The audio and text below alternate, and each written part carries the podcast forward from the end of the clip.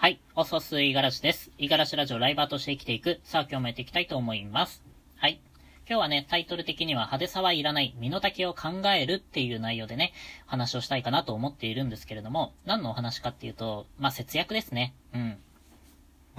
今個人的にね、あの、節約をそこそこ意識して、うん、まあめちゃくちゃじゃないんだけだけれども、自分史上ね、今が一番節約してるっていう風にね、そ、それだけ誇れるぐらいには、まあ節約を頑張ってるわけなんですよ。ただ、うーん、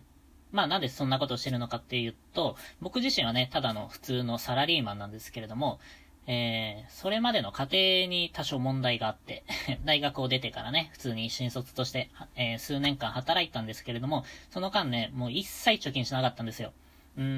ん、まあ、ギリギリね、あの、親に勧められて積み立てをしていたんで、なんていうかな、自分の意思とはそぐわないところで多少は貯金はしてたんですけれども、もう当時のね、僕は、今手元にどんだけお金があって何に使ったのかみたいなのがね、もう今振り返ったら全くわからないんですよね。えー、使ってる時もおそらく分かってなかったですよ。ここにお金こんだけ使ったら後でここで苦しくなるなとかそういう考え方頭の中ではなかったんですよね。単純なプラマイの計算ができてなかったっていうわけなんですけれども、そこが一つ問題点。で、二つ目にね、何を思ったのか、あの、世界にね、えー、海外に出て、えー、2年間ぐらいフラフラをしてしまっていたので、まあ、通常ね、あの、普通に働いている社会人と比べると、貯蓄っていうのがほぼほぼないんですよ。うん。あの、日本帰ってきた時ね、ゼロでしたから。はい。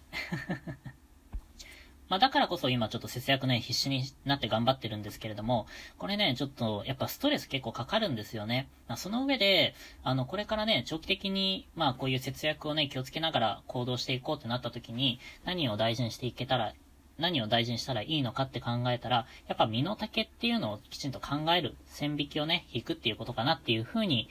えー、最近思っています。うん。なんていうかな。まあ、等身大でありたいなとは思うので、えー、いわゆるね、高価なものを身につけたりとか、そういうものはしないと。で、極端な節約のしすぎっていうのも、うん、まあ、今の今はね、ちょっと無理してでも頑張らないといけないかなっていう気持ちがあるので、多少うん、多少というかね、えー、抑えるところはもう全、全カットするぐらいのね、勢いで抑えているんですけれども、でも、えっと、例えば、本、本代とかですね、今、オーディブルとか、えっと、オーディオブックっていうものに対して結構お金使ってるんですけれども、ここはちょっとケチらない方がいいかなって思って、えー、読みたい本が見つかったらすぐに買うっていう風にね、行動はしているんですけれども、まあ、それでも、えー、躊躇するわけなんですよ。そこでストレスですね。あの、この本買ったら今月は貯金額減るなって。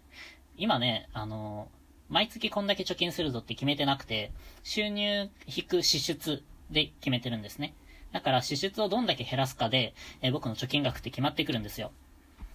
先月はね、あの、おかげさまで15万円近く貯金できたかなって思ってるんですけれども、まあ、それぐらいね、切り詰めると結構辛くて。今はまだできるけれども、ちょっとこれからね、あのー、難しくなってくるかなっていうふうに思ったわけなんですよね。じゃあこれからどうしていけばいいのかっていうところで、やっぱお金の価値をね、きちんと理解するっていうことから始めようかなっていうふうに、えー、考え方としては今、そういうものを始めてます。結構ね、あのー、なんていうかな、節約を切り詰めてると、あのー、なんかね、ストレスでふとした時に、まあ、ここをもう使っていいやっていう風に振り切っちゃう時があるんですね。その時のお金の使い方っていうのが少し下手くそかなっていう風に思ってるんですよ。そもそものそのお金の価値っていうのをきちんと理解してないまま、なんとなく欲しいなとか思って買ってしまうことっていうのが、あの、やっぱりあります。今の僕でも。うん、過去の僕は絶対、絶対というか間違いなくそんな感じで買ってたんですよね。なんかあったらいいなとか、まあ、とりあえずちょっと、あの、まあ、服とかも一目惚れしたから、うん、買ってみようとか、あの、試着してもね、あんまり似合ってないけれども、なんか服の組み合わせ、家にあるやつとちょっとちゃんと組み合わせたらかっこよくなるんじゃないかな。じゃあ、ちょっと買っとくか、みたいなね。まあそんな感じで買って結局失敗したみたいな経験もいろいろあるんですよね。で、買って合わなかったからじゃあ、メルカリに売るみたいなね、そういうこともしないわけなんですよ。めんどくさいから。まだからこそ、なんていうかな、お金の価値っていうのを全然ね、理解できていないまま、いろいろ浪費を繰り返していたわけなんですけれども、結局ね、その、あの、浪費を繰り返してた僕っていうのがあんまり、今とね、比べても変わってないんですよね。ただただ、あの、お金を使わないっていうことに集中したら貯金ができるようになったんですけれども、でも、まあ、貯金、ちょっと、いいやっていうか、まあ、もう疲れたからやめたってなった時に、またね、浪費癖っていうのが戻ってきそうな気がしているので、このあたりをね、また自分の考え方っていうのを変えていかなければいけないかなっていうふうに危惧はしています。そので、上で、身の丈ですよね。自分が、まあ今一体どれぐらい収入があって、えー、年齢がどれぐらいで、えー、これから稼げる金額って大体どれぐらいで、まあ結婚をいつしたいのかとか、子供は何人欲しいのか、その上で、うん、自分に必要なものっていうのは一体何なのか、どこにお金をかけたらいいのか、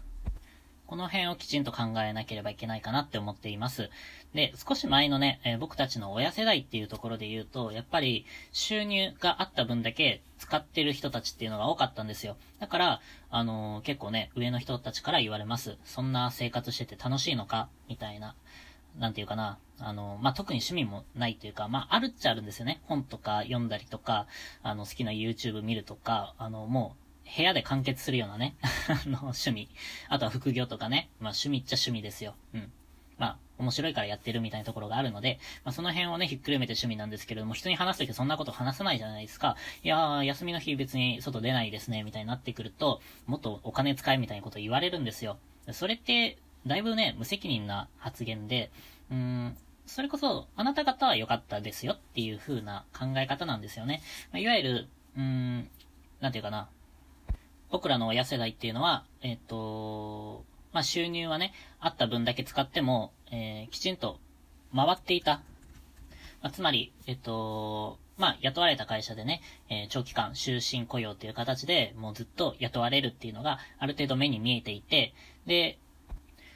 日本の社会はね、やっぱり年功序列なので、まあ、どんどんどんどん、あの、年数が経つにつれて、あの、お給料が増えてくるわけなんですよ。まあ、それに役職のね、手当とかもついてくると、まあ、おそらくだいぶ稼いでるんじゃないかなっていうふうに思うんですけれども、うーん、それを僕たちが実現できるかっていうとちょっと難しくなってきていて、えー、企業もね、あのー、10年生き残れる会社なんて1%とかそのぐらいって言われてるぐらいですから、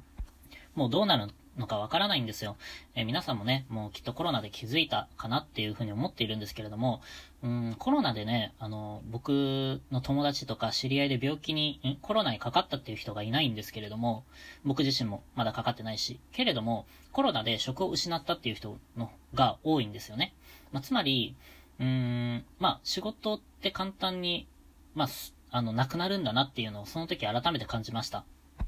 僕が住んでるところは田舎で、正直ね、コロナの発生率とかほとんどないんですよ。だからこそ、うん、コロナかかったらどうしようっていう気持ちがなくて、あんまりね、それ結構危機感、ん？あんまり良くないことなんですけれども、でもどちらかというと、コロナのせいで経済がうまく回らなくなってしまった。こういうのが、まあこれからも、あの、定期的にあるんじゃないかなっていうふうに考えると本当に恐ろしいですよね。うん、今いる会社で長く働けるかっていう、まあその確率を考えたら、えー、きっとね、えー、働けなくなる、転職をせざるを得ない状況になるっていうところをきちんと考えておかないと、またね、どこかで自分が、まあ今はね、当事者じゃないんですよ。コロナのせいで職がなくなるっていう状況になっていないので、まだね、楽観視はできているんですけれども、えー、当事者になった時っていうのは本当に大変だと思うんですよね。まあ、だから、それに合わせてきちんと何かしら準備しておかなければいけない。まあ、そこが身の丈を考えるっていうところになってくるかなっていうふうに思っています。はい。まあ僕自身ね、まだまだ自分のセーフティーネットっていうのをちゃんと作れてないので、えー、僕がね、あの、仕事なくなって途方に暮れてたら、皆さん、助けてください。はい。まあそうならないようにね、えー、これからも頑張っていけたらなって思いますし、はい。まあその辺もね、何か、何かあれば発信をしていきますんで、よろしくお願いします。ということで今日は以上です。今日も一日頑張っていきましょう。またねー。